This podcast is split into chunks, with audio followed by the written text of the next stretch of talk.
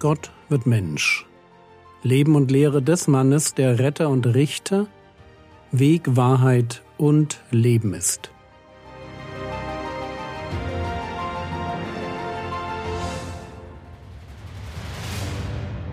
Episode 353 Was den Menschen verunreinigt Teil 4 aus einer Diskussion mit den Pharisäern und Schriftgelehrten ergibt sich aus dem Mund Jesu eine ungewöhnlich lange Liste von Sünden. Diese Liste ist deshalb auch so besonders, weil Jesus häufig als jemand gesehen wird, der es mit Sünde nicht so genau nimmt. Ist er es nicht, der die Ehebrecherin verteidigt und vor der Steinigung rettet? Ja, das ist unser Jesus. Aber lasst uns nicht vergessen, mit welchen Worten er die Ehebrecherin entlässt. Er sagt nämlich zu ihr, Geh hin und sündige von jetzt an nicht mehr. Wir müssen das wirklich gut verstehen.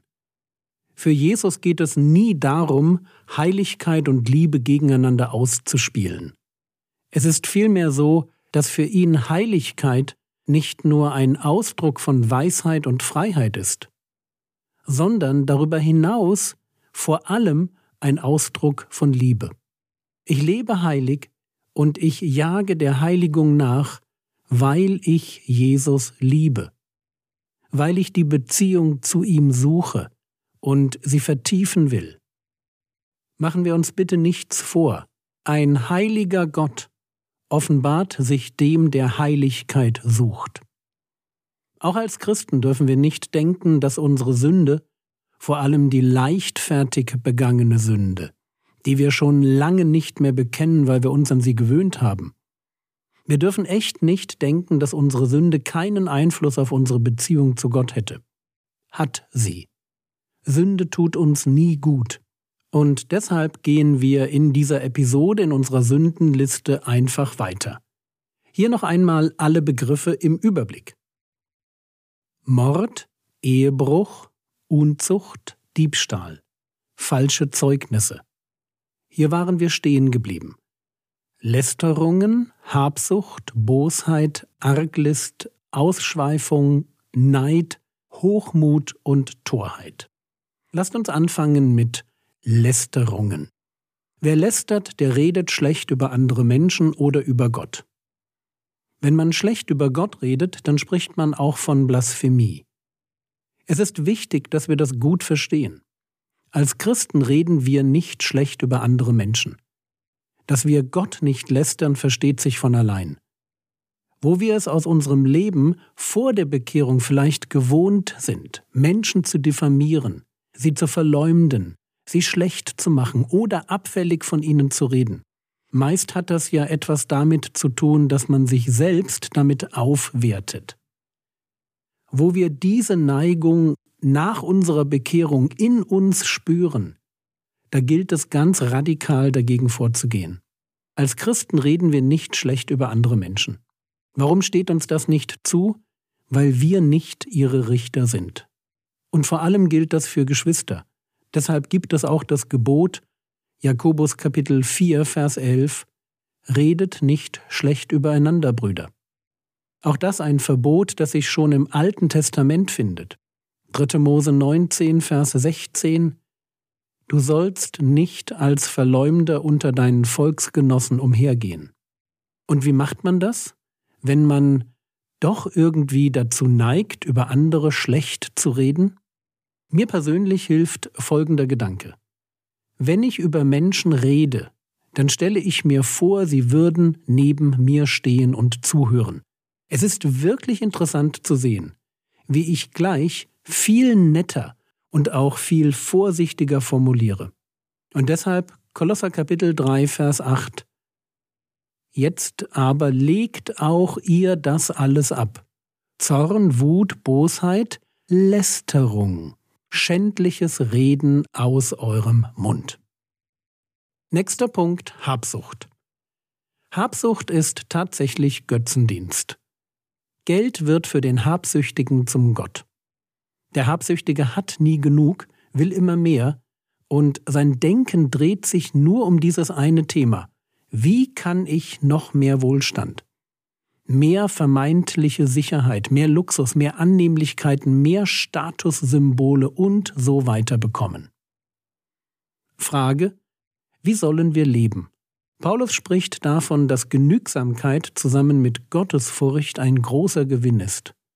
Und im Hebräerbrief lesen wir das Gebot, Hebräer Kapitel 13, Vers 5, Der Wandel sei ohne Geldliebe. Begnügt euch mit dem, was vorhanden ist. Denn er hat gesagt, ich will dich nicht aufgeben und dich nicht verlassen. Wie zeigen sich böse, habsüchtige Gedanken auf der Ebene unserer Worte? Immerhin warnt uns Paulus ganz im Sinn von Jesus in Epheser Kapitel 5, Vers 3 mit den Worten Unzucht aber und alle Unreinheit oder Habsucht sollen nicht einmal unter euch genannt werden, wie es Heiligen geziemt. Nicht einmal genannt. Ja, worüber redet ein Habsüchtiger? Der Habsüchtige redet viel über das, was er noch haben möchte was er unbedingt noch braucht. Er redet viel darüber, wie schlecht es ihm geht, wie viele Sorgen er sich um die Zukunft macht. Und seine größte Freude besteht darin, seinen geschäftlichen Erfolg oder seinen Reichtum zu beschreiben. Er ist wie der reiche Kornbauer aus dem Gleichnis in Lukas 15, der bei allem Streben nach finanzieller Sicherheit völlig vergisst, dass man materiell reich sein kann, und gleichzeitig in Gottes Augen bettelarm. Nächster Punkt Bosheit. Wer böse ist, der will bewusst schaden. Bosheit, das ist, wovon sich jeder Mensch bekehren muss, weil Bosheit in uns allen drin steckt. Wenn Gott den Menschen beschreibt, dann hört sich das so an. Das Sinnen des menschlichen Herzens ist böse von seiner Jugend an. Leider nur zu wahr. Weshalb Petrus dann den Juden in Jerusalem predigt, Apostelgeschichte 3, Vers 26, Euch zuerst hat Gott seinen Knecht erweckt und ihn gesandt, euch zu segnen, indem er jeden von euch von seinen Bosheiten abwendet. Gott selbst führt uns weg von der Bosheit. Christen sind nicht böse, sie suchen nicht das Böse. Wir sind die Lieben, die Ehrlichen, wir sind die, die aus Liebe das Wohl des Nächsten im Blick haben. Wir sind wie Jesus. Der kam, um zu retten, nicht um zu verderben. Und wir sind ganz genauso. Wenn wir uns über Menschen ärgern, wenn wir ihnen gern mal eins auswischen würden, dann denken wir an Epheser Kapitel 4, Vers 31. Alle Bitterkeit und Wut und Zorn und Geschrei und Lästerung sei von euch weggetan, samt aller Bosheit. Also wir reden nicht schlecht über andere Menschen und noch weniger überlegen wir uns, wie wir ihnen schaden können. Und in dieselbe Kerbe schlägt der letzte Begriff für heute. Arglist. Arglist oder Falschheit, Heimtücke, Heuchelei, Betrug. Wir sind keine Betrüger. Warum nicht? Weil das einfach nicht passt. Wir sagen die Wahrheit. Wir legen niemanden rein. Als Jesus-Nachfolger wollen wir leben wie Jesus, von dem es heißt, 1. Petrus Kapitel 2, Vers 22, der keine Sünde getan hat, auch ist kein Trug in seinem Mund gefunden worden. Und weil Jesus kein Betrüger war, deshalb sind wir es auch nicht, nicht im privaten und auch nicht im Geschäftsleben. Wir hauen niemanden übers Ohr. Das tun wir einfach nicht. Aber Jürgen, das tun doch alle. So funktioniert nun mal das Geschäftsleben. Kann sein. Aber wir tun es nicht. Wir sind dafür bekannt, dass man unseren Worten trauen kann und dass wir niemanden über den Tisch ziehen. Und wenn es uns Nachteile bringt, dass wir ehrlich sind, okay, damit müssen wir dann leben. Dem Herrn Jesus ist das nämlich auch nicht anders ergangen.